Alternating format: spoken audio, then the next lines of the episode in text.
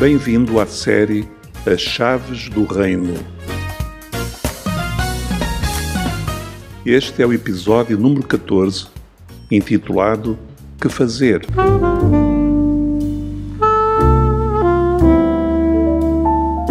Vimos no último episódio como Pedro explicou aos judeus quem era verdadeiramente aquele Jesus de Nazaré a quem tinham crucificado.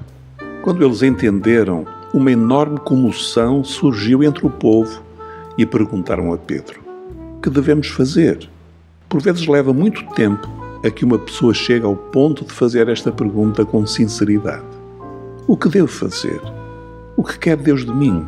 Como poderei mudar a minha relação com Deus e iniciar um relacionamento correto com Ele? Como posso experimentar o perdão, a salvação e a graça de Deus? Como posso entrar no reino de Deus? O que devo fazer?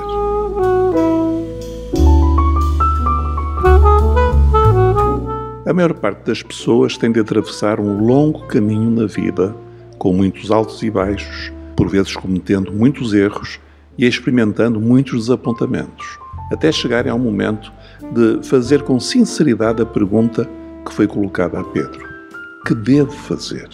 A boa notícia é que, mal uma pessoa faz esta pergunta, Deus tem a resposta pronta. E a resposta que foi dada por Pedro, em Atos, no capítulo 2, continua válida hoje. Arrependam-se e cada um seja batizado em nome de Jesus Cristo, para que Deus vos perdoe os pecados e receberão o dom do Espírito Santo.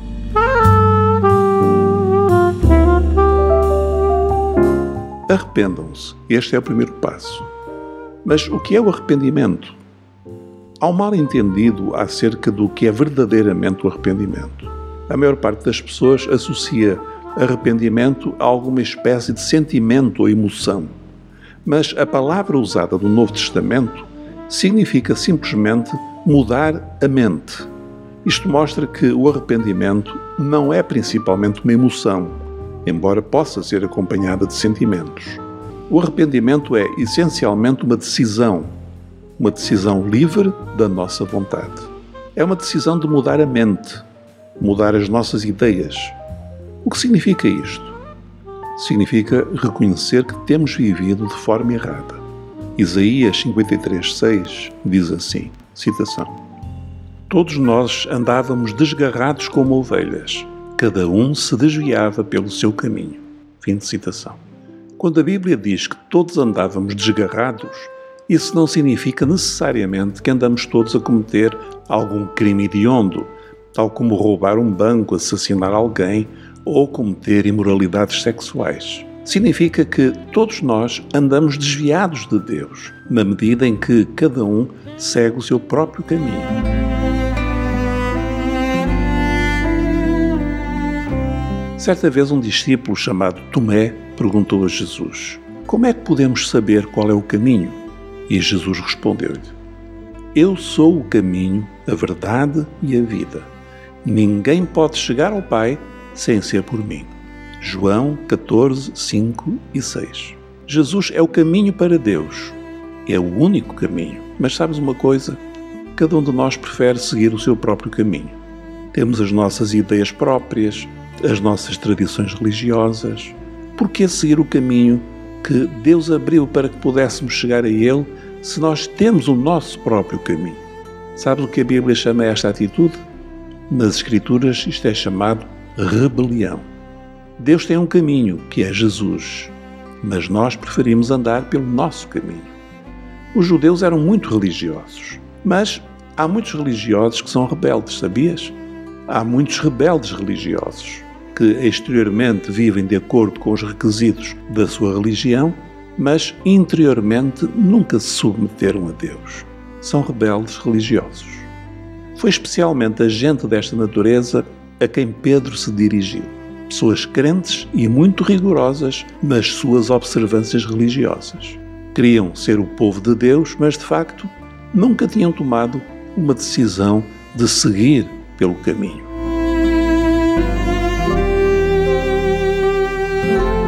No teu caso pessoal, que deves fazer então?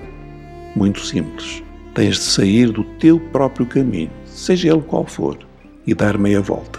E assim, por decisão livre da tua vontade, submeteste sem reservas a Deus, pronto para fazeres o que Ele te manda fazer. Não importa por que caminho tens andado. Podes andar por um caminho de religião ou de indiferença, de misticismo ou de ateísmo. Talvez até já tenhas andado por muitos caminhos diferentes e tenhas tido más experiências. E talvez por isso estejas desiludido e desconfiado.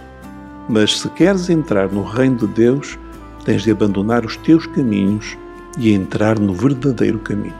Como já expliquei e irei repetir mais vezes, esse caminho não é uma religião nem é uma igreja. Esse caminho é uma pessoa viva que tu precisas de conhecer melhor e em quem precisas de confiar. Jesus Cristo, o Messias, o Filho que Deus enviou para nos tirar das trevas para a luz.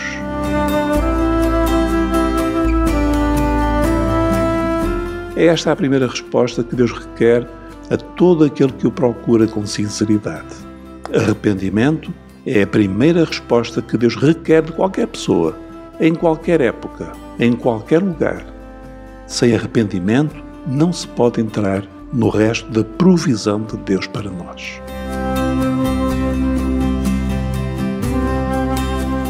Quero repetir, quero enfatizar, para que esta mensagem fique bem gravada no teu coração. O arrependimento não é uma emoção, é uma decisão. Uma decisão da nossa vontade. Até agora, tu tens seguido pelo teu próprio caminho. Conscientemente ou não, tens voltado as costas a Deus Tens vivido para agradar a ti mesmo, tens feito o que achas ser correto, tens seguido o teu próprio padrão, tens escolhido o teu próprio caminho. Mas hoje, o Espírito de Deus está a falar contigo para te convencer de uma coisa simples. Para. Para onde estás. Dá uma volta de 180 graus.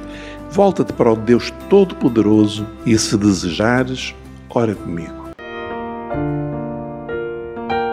Deus tenho estado a viver de forma errada. Tenho seguido pelos meus próprios caminhos, mas mudei de ideias. De agora em diante submeto-me a ti. De agora em diante, o que quer que seja que me peças, quero fazê-lo. Ajuda-me nesta decisão. Eu te peço, em nome de Jesus. Amém.